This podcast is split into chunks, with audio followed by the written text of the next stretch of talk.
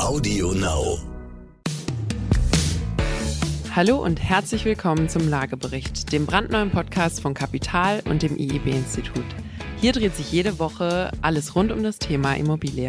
Wie immer dabei ist Dr. Peter Hettenbach, Gründer des IIB-Instituts für Preis-, Markt- und Zukunftsforschung, der seine 30 Jahre Erfahrung in der Immobilienbranche mit uns teilt. Und ich natürlich, Katharina Ivankovic. Gute Freunde und auch Peter dürfen mich auch Nina nennen.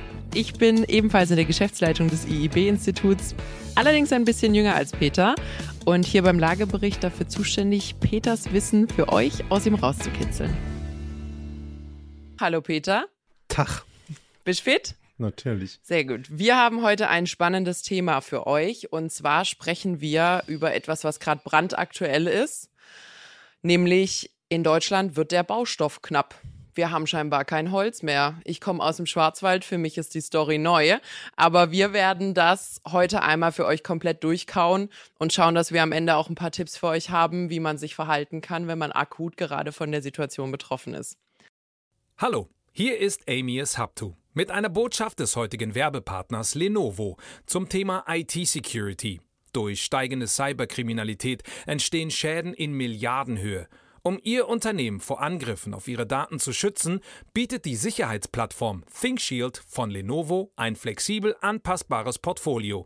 Seien Sie und Ihre IT einen Schritt voraus und informieren Sie sich jetzt auf lenovo.spiegel.de. Peter, wir haben fleißig recherchiert die letzten Tage. Du hast fleißig recherchiert. Das Du ist jetzt deine schon? Stunde. ähm, weißt du übrigens, was Nomophobie ist?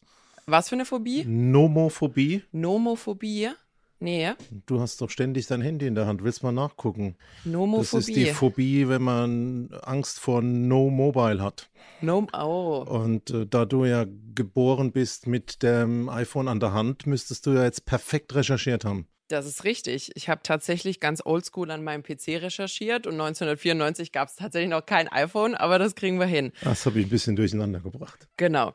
Also ein bisschen ähm, Backstory für unsere Hörer, die vielleicht noch nicht so ganz tief äh, in der Materie sind oder tatsächlich noch gar keine Berührung damit hatten.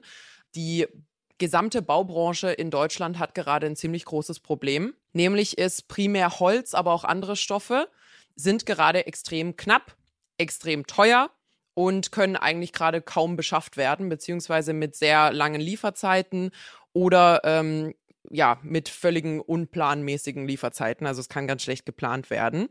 Kurz gesagt, äh, wir haben Dachdecker, die keine Dachlatten mehr haben oder das Dreifache dafür bezahlen müssen.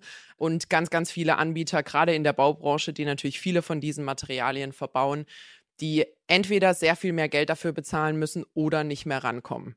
So, ich glaube, wir haben alle die Story vor ein paar Wochen mit dem Suezkanal mitbekommen. Also das Thema Lieferschwierigkeiten ist, glaube ich, ganz frisch. Aber Peter, was ist denn los? Wir sind doch in Deutschland, warum haben wir kein Holz? Ja, also grundsätzlich hast du ja schon wichtige Punkte angesprochen. Es ist nicht nur so, dass wir kein Holz haben, sondern wir haben auch kein Metall und wir haben auch keine Kunststoffprodukte, die auf Erdölbasis sind.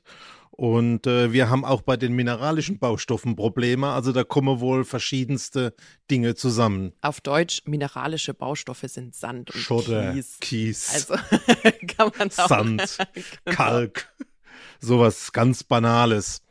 Was mir eigentlich zum ersten Mal auffällt, ist, äh, alles, was man an Berichterstattung momentan hört und sieht, heißt, es gibt ein großes Problem. Aber wo sind denn da wirklich die Ursachen? Also die Frage von dir ganz, ganz wichtig.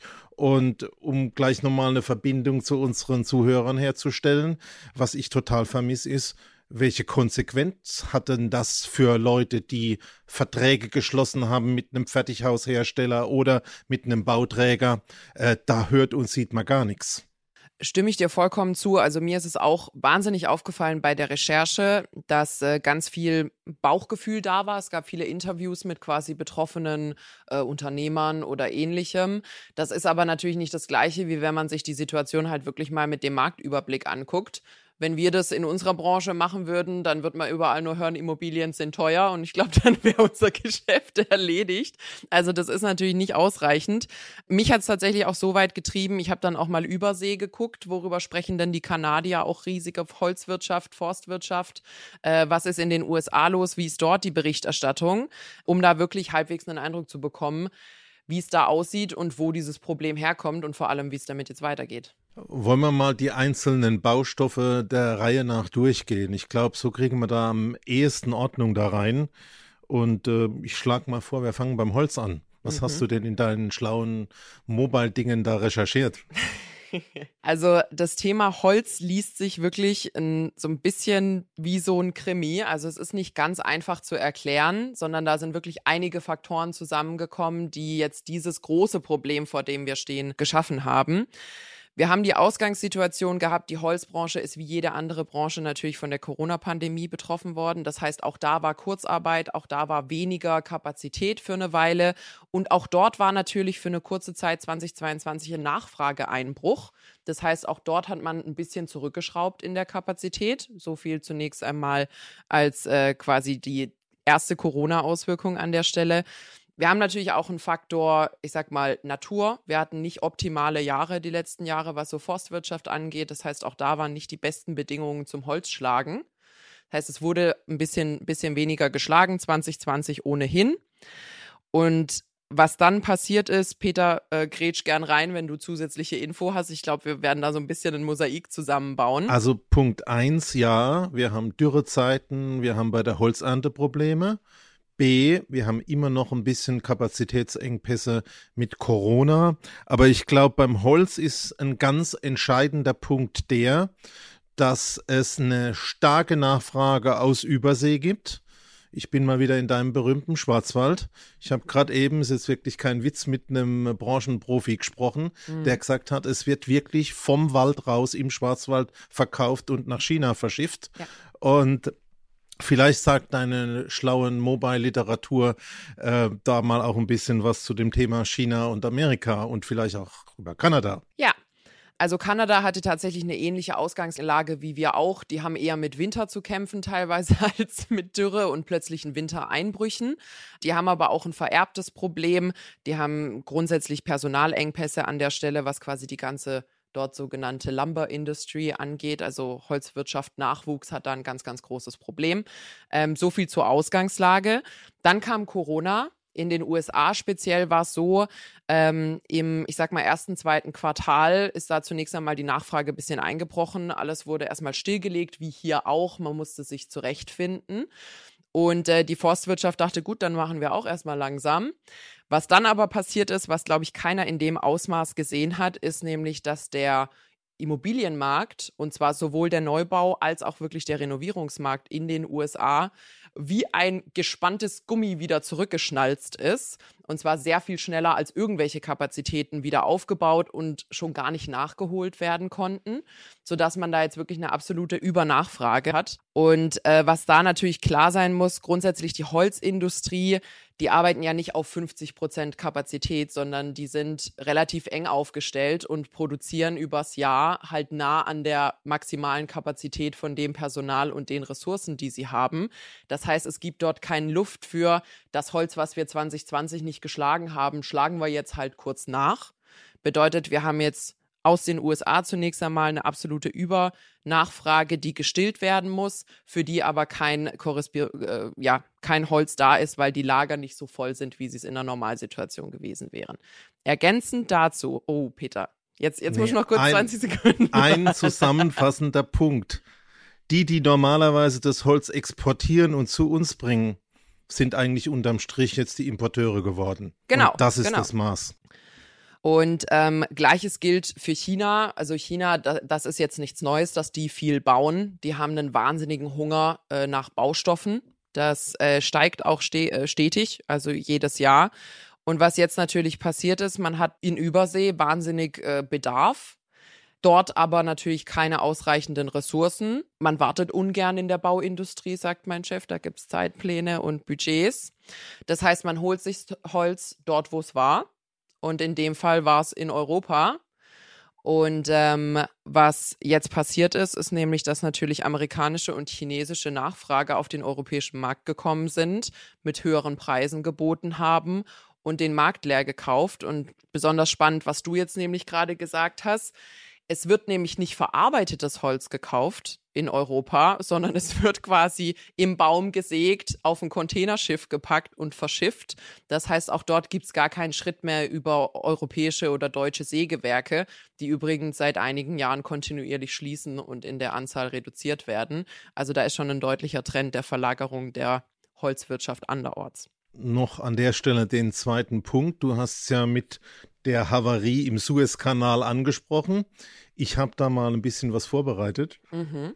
Es gibt eine schöne Statistik über die durchschnittlichen Transportkosten eines Containers weltweit. Mhm. Und der war vor Suezkanal etwa bei 1500 Dollar und wir sind heute bei 5000. Also das ist jetzt ein zweiter Überlagerungseffekt. Bauboom und ich sag mal extreme Nachfrage in den normalen Exportländern einerseits und zum anderen jetzt natürlich auch brutale Transportkostensteigerungen. Das heißt, auch das Zeug ist in Amerika und China teurer geworden.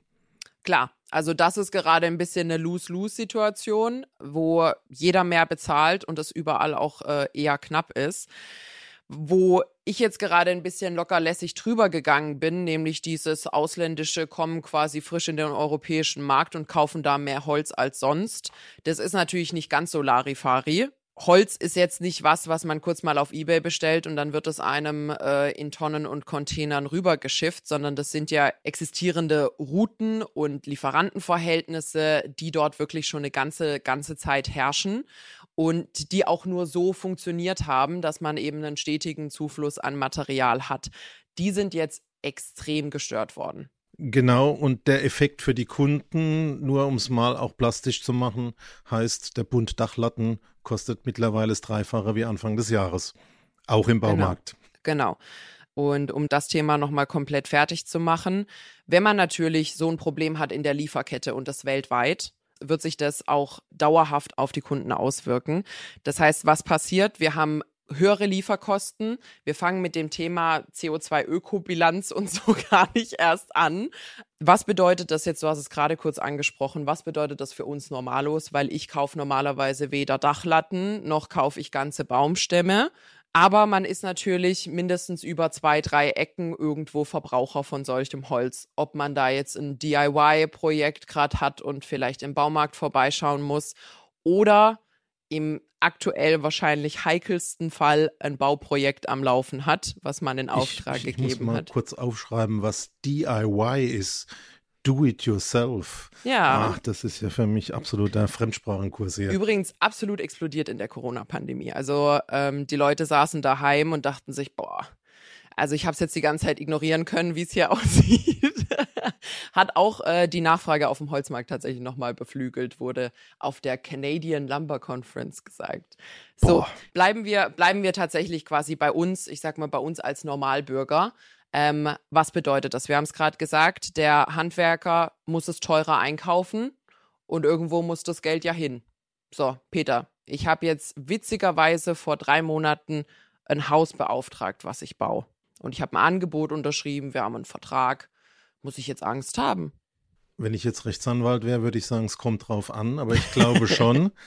Lass uns noch ein bisschen sammeln. Also ich habe jetzt verstanden und ich hoffe, es ist auch erklärt, äh, was bei dem Thema Holz ist. Ähm, woher kommen denn die Preissteigerungen und die Lieferengpässe bei den Dämmstoffen und dem Kunststoffzeugs? Das hat ja mit Holz nichts zu tun. Ich denke, Transport ist ein Thema in jeder Industrie. Ich glaube, auch jede Industrie ist gleichermaßen von dem Thema Kurzarbeit und Co. betroffen worden. Öl, weiß ich nicht. Mach mich schlau. Also das ist eigentlich der industrielle Kern dieses Problems. Wenn man sich jetzt mal ergänzend zum Holz das Thema Kunststoff anschaut, dann gibt es eine interessante Situation weltweit, nämlich diese Vorprodukte für Polymerproduktionen, also auf Deutsch alles, was im Kunststoffbereich gemacht wird. Ähm, diese Vorprodukte werden weltweit eigentlich von fast nur acht Fabriken geliefert. Ui. Zwei davon sind in Nordamerika, die standen über Herbst und Frühjahr unter Wasser. Mhm. Und wenn man die Produktionsgrenzen dieser acht Werke nimmt, haben wir da 30, 40 Prozent Einbußen immer noch. Und jetzt wird es spannend und das ist eigentlich auch ein Stück Antwort auf deine Frage. Jetzt wirst du natürlich sagen, was haben denn die Polymerwerke in Nordamerika mit meinem Vertrag, den ich mit dem Fertighausbauer mache, zu tun? Das geht jetzt auf höhere Gewalt zurück. Und eigentlich fußen alle Verträge, für die privaten wie auch die industriellen Unternehmen auf diesen einen Grundsatz, ich muss immer liefern, nur bei höherer Gewalt nicht. Fachbegriff heißt auch ähm, an der Stelle Force Majeure. Mhm. Und das haben die Kunststoffvorverarbeiter für sich in Anspruch genommen. In Deutschland auch die BASF. Mhm. Das war der Anlass, aus allen Verträgen auszusteigen und zu sagen, Moment mal, also an das Thema Preise und an das Thema Mengen und Verträge halten wir uns jetzt mal nicht gebunden. Und das hat dann auch eine Kettenreaktion ausgeführt bis zu den Dämmstoffen, die beim Haus an die Wand geklebt werden müssen. Und da ist auch das Problem für die Endkunden wenn das Thema höhere Gewalt ins Spiel kommt, dann können Verträge auch gelöst werden. Notieren wir uns auf jeden Fall mal für später das Thema höhere Gewalt und äh, Verträge. Ich glaube, was sich da so ein bisschen zeigt, wir haben es ja alle gesehen im Verlauf der Corona-Pandemie, auch äh, mit dem Thema Masken und dem Thema Desinfektionsmittel und allem. Es ist jetzt in den letzten 20, 30, 40 Jahren enorm globalisiert worden das funktioniert alles, solange es funktioniert. Ich glaube, das ist so ein bisschen der Grundsatz, mit dem man rankommen kann. Ich glaube, wir haben jetzt alle ziemlich eindeutig vor Augen bekommen, wie labil so globale Lieferketten sein können, wenn äh, kleinere Dinge passieren. Beispielsweise ein mittelgroßes Schiff, was irgendwo stecken bleibt. Heißt, was, was passiert denn jetzt? Es wird jetzt mehr Holz geschlagen legt sich das wieder? Ist das eine momentane Aktion? Wir haben ja eine Weile lang auch alle wie die verrückten Klopapier gekauft. Was bedeutet das für uns? Ich bin noch nicht so weit. Ähm, ich habe noch, so ich habe noch ein paar Baustoffe übrig. Okay. Also wir haben jetzt einfach gesehen, Holz ist ganz extrem. Die Preiserhöhung ist deshalb da, weil auch dieser extreme Boom im Holzbau da ist. Mhm. Wir haben jetzt zum Zweiten gesehen, dass bei dem Kunststoffbereich und den Dämmstoffen da gehören auch die Erdölprodukte dazu, Dachpappe, Bitumen, all das, eine Preissteigerung hat, weil da ein paar Vorproduktindustrien äh, Liefernotstand ausgerufen haben. Mhm. Das ist mal jetzt das Thema beim Kunststoff. Wir haben noch das Metall. Und wir haben ja auch auf den Baustellen konkret Probleme bei den Profilstahl und bei dem Betonstahl. Ähm, was ist denn da der Kern? Was ist da die Ursache? Also die tatsächliche Ursache weiß ich, glaube ich, nicht im Kern. Was ich gestern noch gefunden habe, ist, dass auch da ein enormer Nachfrageboom herrscht. China beispielsweise die längste Zeit enormer Stahlexporteur gewesen, ist jetzt Stahlimporteur. Das heißt, da kommt man mit der eigenen Nachfrage nicht mehr hinterher. Und die weiteren Dinge hast du bestimmt schlau parat. Nee, aber das sind wirklich jetzt die zwei Aspekte. Wir haben auch dort von Corona geschädigte Produktionsabläufe. Klar. Und auch da den Aspekt, dass ein enormer Boom, das Anspringen der Konjunktur in China so schnell einfach für diese Nachfrage gesorgt hat und äh, das Thema Europa läuft an der Stelle leer. Also das sind mal so, wir lassen es mal bei den Themen, die richtigen Engpässe, warum es knapp wird. Und jetzt hast du ja noch erwähnt, dazu kommen das Thema Lieferketten und Transportkosten. Mhm da kann man sich natürlich schon mal Gedanken machen, ist das ewig? Wie wird sich das fortsetzen? Wie könnte man sowas vielleicht mal in Zukunft verhindern oder vorhersehen? Und du hast einfach noch einen äh, neuen Aspekt aus meiner Sicht dazu gefügt. Ich würde den mal Klopapiereffekt nennen. ähm, das ist nämlich jetzt wirklich, dass sowohl in den Industrien als auch bei den Baustoffhändlern und den äh, Baustellen selbst Materialien gehortet werden. Mhm. Also, was man hat, das hat man, heißt bei uns. Hat man es nicht, ne fehlt einem. Aber auf jeden Fall, ähm, an der Stelle äh, kommt natürlich der Klopapiereffekt. Ähm, und äh, wenn wir jetzt so langsam uns mal mit den richtigen Auswirkungen kurz- oder langfristig beschäftigen, glaube ich, dass das Ding auf jeden Fall endlich sein wird. Das ist ein Konjunktureffekt. Hm. Momentan tut's weh. Ich glaube, es ist ein bisschen deutlich geworden, dass die Industrie ich mache mir jetzt keine Freunde, die Situation ein bisschen ausnutzt und ähm, ich sag mal, diese Störungen in den Abläufen auch für Preiserhöhungen nutzt. Und da ist jetzt die Frage, sind die alle Gutmenschen und sagen, jetzt rasseln wir mal so sechs Wochen mit dem Säbel und dann sind wir wieder lieb?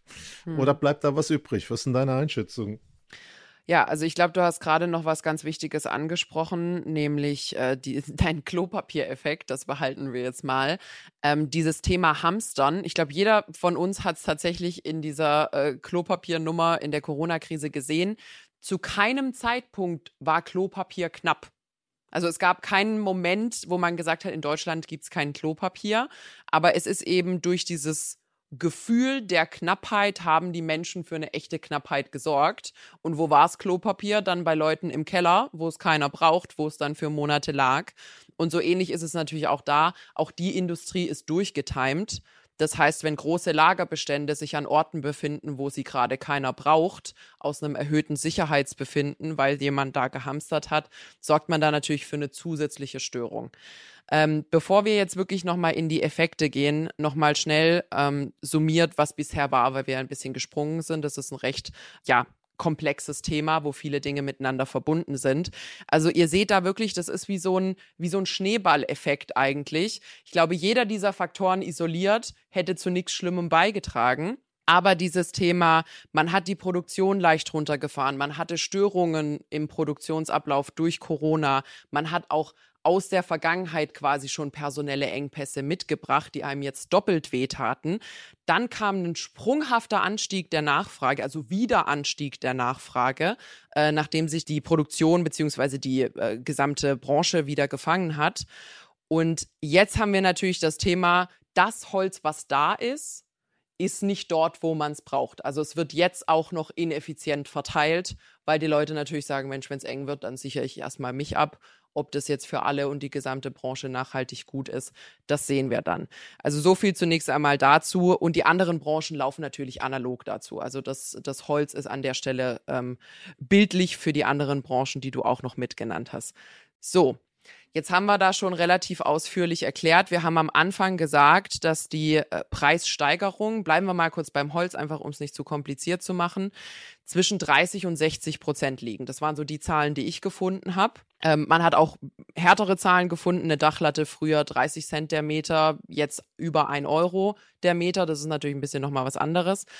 Und du hast es gerade angesprochen was macht man denn? Opfert man sich da als guter Bauunternehmer auf und fängt das auf? Kann man es auffangen? Ist ja auch eine ganz, ganz realistische Frage. Wie geht man jetzt mit der Situation um? Ja, also ich glaube, im Kern haben wir ja die Frage, es gibt Preissteigerungen. Die sind jetzt zum einen geschuldet den Rohstoffen, zum anderen dieser ganzen Transportmisere. Um wirklich ein ganzes Bild zu haben, glaube ich, müssen wir nochmal einen Aspekt beleuchten, der fehlt jetzt noch. Und das ist eigentlich das, was an Kosten entsteht aus der Arbeit. Mhm. Und ich glaube, dass über Corona einfach entstanden ist, nicht nur die Lieferketten, sondern auch das Thema verfügbare Mitarbeiter auf dem Bau das ist ja schon mal ein Grundsatzthema, Fachkräftemangel bei immer komplexer werdenden, immer größeren Vorhaben auf der einen Seite, aber auf der anderen Seite natürlich auch, dass man Helfer aus fremden Ländern sich mhm. besorgt. Mhm. Und ähm, das wäre also noch der letzte Baustein, der mir fehlen wird, um wirklich gerüstet zu sein, eine Aussage zu treffen, was passiert denn jetzt mit den Preisen? Also wir haben die Transportkosten, wir haben die Rohstoffe, wir haben ganz, ganz viel Fachkräfte und Personalthemen, mhm. alles zusammen im Bündel. Und wenn wir jetzt wirklich versuchen, mal über die Auswirkungen auf die Preise zu reden, glaube ich, wir müssen kurzfristige Konjunktureffekte wir haben den Begriff Klopapier-Effekt äh, dazu genannt, ähm, mal wirklich sagen, ja, der wird vorbeigehen. Mhm. Ich glaube aber zum anderen, und da sollten wir jetzt noch ein bisschen äh, in die Details gehen, wird es schon mittel- und längerfristige Teuerungseffekte geben. Und ähm, Wie die sich so genau entwickeln, weiß wahrscheinlich niemand so genau. Also ich würde mir da keine Prognose zutrauen. Aber man kann mit Sicherheit sagen, wenn wir die aktuelle Situation uns anschauen fürs nächste halbe Jahr, ja, mhm. denke ich auf jeden Fall, es wird Teuerungen geben, die werden nicht so schnell weggehen. Die Industrie wird versuchen, das auch durchzusetzen. Und teurere Preise sind an der Stelle auch ein Indikator, dass ein bisschen Inflationstendenzen, Teuerungsrate kommt. Und damit werden wir rechnen müssen. Das bleibt, das geht nicht mehr weg, auch wenn wir es gern weg hätten. Gut, also ich glaube, das ist deutlich, dass wir auf den Stand, den wir davor hatten, äh, langfristig nicht mehr zurückkommen können, dass da ein grundsätzlicher Aufwärtstrend ist. Schreiben wir uns mal auf. Nehmen wir einfach mal so zum Abschluss unseres Podcasts wirklich das, was man an der Uni liebevoll Case Study nennt und sagt, Frau und Herr Müller haben jetzt ein Haus in Auftrag gegeben vor, weiß ich nicht, sechs Monaten. Verträge sind unterzeichnet, Preise sind kalkuliert und dieses Ding, weiß ich nicht, Bodenplatte steht, da soll es jetzt richtig losgehen. So, ich versetze mich jetzt mal in den Kopf von der Frau Müller und die liest jetzt hier alle möglichen Zeitungen und hört vielleicht unseren Podcast und denkt sich, puh, Heißt das auch was für mich? Ist das höhere Gewalt? Ist das nicht höhere Gewalt? Ich warte mal. Das machen aber doch normalerweise die Beamten. Als Unternehmer kann man sich nicht hinsetzen und abwarten. Ich glaube, es ist auf jeden Fall jetzt ein Anlass, wo man genau planen und äh, sich ein bisschen längerfristig überlegen muss, was passiert für mich und wie will ich damit umgehen. Hm. Und ich glaube, eine Botschaft kann sein, wer momentan nicht ein Projekt anfangen muss, ja. soll vielleicht ein bisschen warten, aber Achtung, er wird es erkaufen für Geld. Es wird hinterher teurer sein, auch wenn wir nicht genau wissen, wann und wie viel. Mhm. Ein Punkt. Der zweite Aspekt ist, ich glaube, wer kleinere Dinge macht, also im Sanierungsbereich tätig ist, unsere Wohnung aufhübscht und da hat man ja auch ganz viel erlebt in den letzten Monaten. Du hast gesprochen, kann man froh sein, wenn man es hinter sich hat. Mhm. Muss eigentlich auch eine Aussage für seine neuen Projekte treffen. Mhm. Wenn es halt keine Baustoffe gibt und die nicht verfügbaren dann noch das Dreifache kosten, äh, glaube ich auch, es ist nicht der Zeitpunkt für ein neues Projekt. Und jetzt hast du ja schon den wirklich durchschlagenden Effekt angesprochen. Was passiert denn, wenn ich tatsächlich mit einem Fertighausbauer jetzt vor einem Dreivierteljahr einen Vertrag abgeschlossen habe? Muss der da im Prinzip liefern oder nicht? Was wäre deine Antwort jetzt? Also ohne eine direkte Antwort zu geben, wäre mein erstes Bauchgefühl. Also ich denke immer an das Worst-Case-Szenario, was passieren könnte, und dann versuche ich das Beste, das zu vermeiden. Das Worst-Case-Szenario wäre ja, die Frau Müller sitzt daheim und die denkt sich, boah, also ich zahle nicht mehr. Da kann ich ja nichts dafür, ich habe einen Vertrag unterschrieben, gut ist. Und der Bauträger sitzt da und der denkt sich, also ich fange den Schaden nicht auf, ich brauche da danach schon einen Profit. Und was in solchen Situationen passiert, wenn jeder für sich denkt und keiner miteinander spricht, ist, dass man irgendwann in einer Situation ist, wo dieser Konflikt aufeinanderprallt und meistens wird es dann mit teuren Anwälten vor Gericht geregelt und am Ende haben sie alle verloren. Das heißt, das Erste, was ich mir denke, ich würde ungern inaktiv bleiben bei der Situation, weil das Schlimmste, was ich mir vorstellen kann, ist Unsicherheit. Das heißt, was ich empfehlen würde an der Stelle ist, Regel Nummer eins ist, ich muss mir wieder Planungssicherheit beschaffen für mein Projekt und das kann ich nur wenn ich mit dem spreche, der dafür verantwortlich ist. Das heißt, Hörer in die Hand und den Bauverantwortlichen sprechen und sagen, wie gehen wir vor. Genau, ganz proaktiv dran gehen. Die eine Komponente ist, ich setze mein Recht durch und sage, lieber Bauträger, lieber Fertighaushersteller, es ist mir vollkommen wurscht, ich habe einen Vertrag, halt den bei. An der Stelle bin ich nicht nur Gutmensch. Hm. Auf der anderen Seite wird der Bleistift auch angespitzt Klar. und wird gesagt, aber ich konnte Corona nicht vorhersehen, das ist ganz klar höhere Gewalt und die mache ich jetzt mal geltend. Hm. Und dann findet man sich in einem Rechtsstreit und sowas kann ja auch mal zehn Jahre gehen. Ja ich glaube, da ist auch noch nicht ganz ausgefochten, was die Industrie mit ihren Vorlieferanten macht. Ich mhm. weiß, dass es da im Hintergrund auch Aktivitäten gibt. Aber proaktiv drangehen und zu sagen, Achtung, lieber Lieferant, wie sieht es aus? Äh, einigen wir uns auf 5% Preissteigerung und ziehen das Ding durch, wäre ein Ansatz. Ein zweiter Ansatz wäre natürlich vielleicht auch mit seinem Vermieter zu sprechen und zu sagen, es dauert vielleicht ein bisschen länger. Ja, ja. Weil ich habe auch mit Handwerkern gesprochen, die gesagt haben, wir wissen nicht, wann wir geliefert bekommen und mhm. ob wir vollständig geliefert bekommen. Und der dritte Punkt ist natürlich, äh, jetzt bringen wir es auf die Spitze und der Unternehmer sagt, weißt du was, jetzt habe ich keine Lust mehr, jetzt mache ich da einfach mal die Tür zu, ich mache pleite. Was passiert denn dann? Äh, vielleicht noch ganz schnell, was du gerade so ein bisschen äh, lapidar mit Vermieter quasi gesagt hast.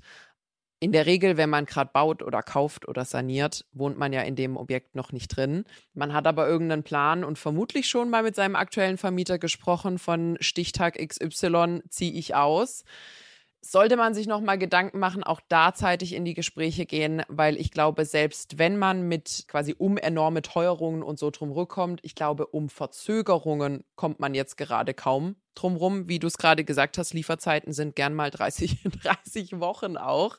Äh, und wenn man rechnet, 30 Wochen ist mehr als ein halbes Jahr. Ähm, also da an der Stelle wirklich zunächst einmal gucken, dass man da Sicherheit in die eigenen Angelegenheiten kommt.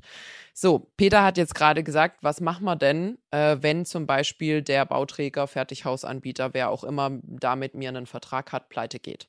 So, ich glaube, für viele wäre das so ein bisschen das Worst-Case-Szenario. Ja, die höheren Kosten bleiben einem erspart für den Moment. Ich glaube aber, was da ganz wichtig ist, ist, dann geht es nochmal richtig los mit das wieder aufzuräumen, neue Verträge abzuschließen zu späterem Zeitpunkt mit neuen Leuten, die man da wieder on board holen muss. Das heißt, es wird definitiv teurer werden. Es wird sehr viel später werden für jeden, der quasi dieses Thema auf sich nehmen muss.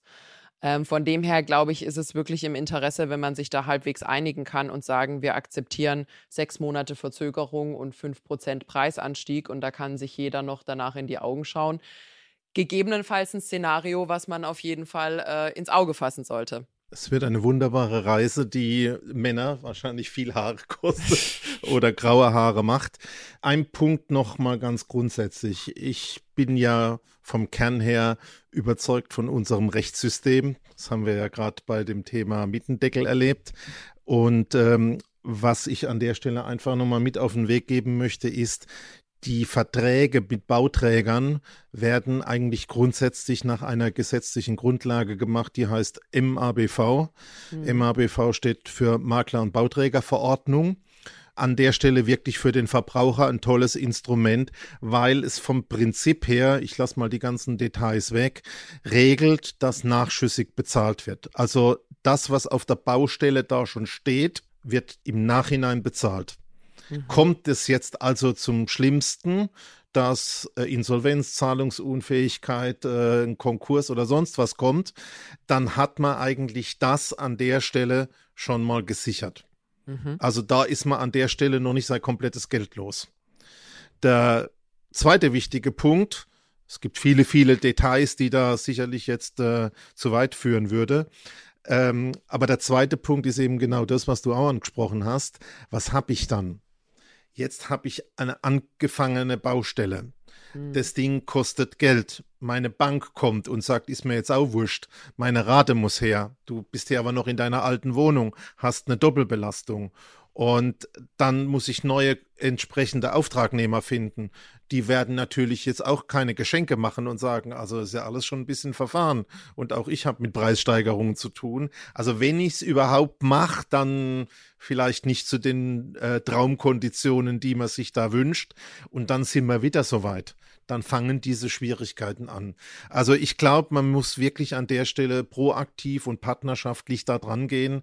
Sonst wird es wirklich ganz, ganz haarig und schwierig. Genau. Und auch wenn äh, in Deutschland, glaube ich, die Abdeckung mit Rechtsschutzversicherungen sehr solide ist, du hast es vorhin kurz angesprochen, ich möchte es nochmal erwähnen, selbst wenn man Recht bekommen würde, ist die Frage, wann man Recht bekommt und was man mit diesem Recht dann noch anfangen kann. Also so ein Prozess mit Revisionen, mit allem und keine Ahnung was, sorgt am Ende wahrscheinlich wirklich dafür, dass die einzigen Gewinner die Anwälte beider Parteien sind, die in einem Zeitraum von zwei, fünf, sieben, zehn Jahren ähm, äh, da wirklich diesen Prozess begleitet haben. An der Stelle, also ähm, du hast es schon mal gesagt, am besten macht man Verträge, solange man sich verträgt dementsprechend da wirklich auf die beteiligten Parteien zugehen. Wir sind da neutral, wir haben keinerlei Aktien für irgendwelche, für irgendwelche Bauträger oder Fertighausanbieter. Aber ich glaube, du hast einiges an Erfahrung darüber, dass man mit Handschlägen und darauf folgenden Verträgen weiterkommt, als wenn man sich anbrüllt. Und da wirklich aufeinander zugehen, sprechen, schauen, dass beide Parteien einfach schnellstmöglich wieder Sicherheit bekommen. Zum einen natürlich der Auftragnehmer, der dann weiß, gut, der bleibt dran ähm, und auf das Projekt kann ich mich verlassen. Wir sind da auf einer sicheren Seite. Und äh, natürlich Sie wiederum als Auftraggeber, der sagen kann, gut, also wenn es fünf Prozent mehr sind, kann ich mich darauf einstellen. Das ist jetzt zwar ärgerlich und blöd und glücklich bin ich darüber bestimmt nicht, aber ich weiß, was mich erwartet und ich weiß, wann ich einziehen kann. Und dass da nicht irgendwann ein vollkommener Baustopp oder ähnliches kommt. Jo. Ich freue mich, dass du dich für uns entschieden hast und nicht zur Rechtsanwaltsgehilfin. Wieso? Na, dann wirst du auf der anderen Seite. ich auf der anderen Seite. Nee, also es war jetzt für uns einfach nochmal wichtig, dass äh, ich glaube, wenn wir alle irgendwann mal in Baumärkte dürfen und man da halb leere Regale sieht, dass man ein bisschen Kontext dazu hat, was da gerade los ist und ähm, das ein bisschen einordnen kann. Und natürlich für all unsere Hörer, die gerade so ein Projekt planen oder vielleicht sogar schon gestartet haben, dass man einfach eine kleine Info hat darüber, was ist denn gerade los, was sind meine Möglichkeiten, wer kann mir helfen oder äh, wer ist schuld, was man sich da ja ganz gerne auch fragt und wer ist es nicht. Und wir hoffen einfach, dass wir euch da heute ein bisschen einen Einblick geben konnten darüber, was da gerade weltmarktmäßig so los ist und was da dann auch in eurem kleinen Örtchen für Auswirkungen sein können. Peter, hast du noch was zu sagen? Nicht nur höhere Gewalt gar keine Gewalt. Sehr gut. Auf eine gute Zukunft mit Immobilien. Sehr schön. Das war's für unsere heutige Folge mit dem Lagebericht. Wir sind wie immer für euch mittwochs mit einer neuen Folge da. Ihr findet uns auf AudioNow und überall, wo es Podcasts gibt. Bis dann.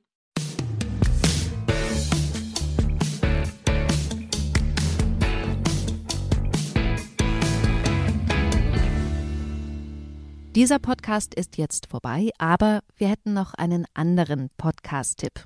Worum es genau geht, erzählt euch der Host am besten selbst. Hallo, ich bin Michelle. In unserem Podcast heute wichtig geht es nicht nur um die ganz großen Fragen, sondern auch um die Geschichten dahinter. Es geht um Hintergrundwissen und wirkliche Erkenntnisse. Dazu spreche ich mit handverlesenen JournalistInnen, mit SpitzenpolitikerInnen und auch mal mit meinem Opa. Wir wollen, dass ihr fundiert und informiert in den Tag startet. Hört doch mal rein, heute wichtig, auf Audio Now und überall, wo es Podcasts gibt. Audio Now.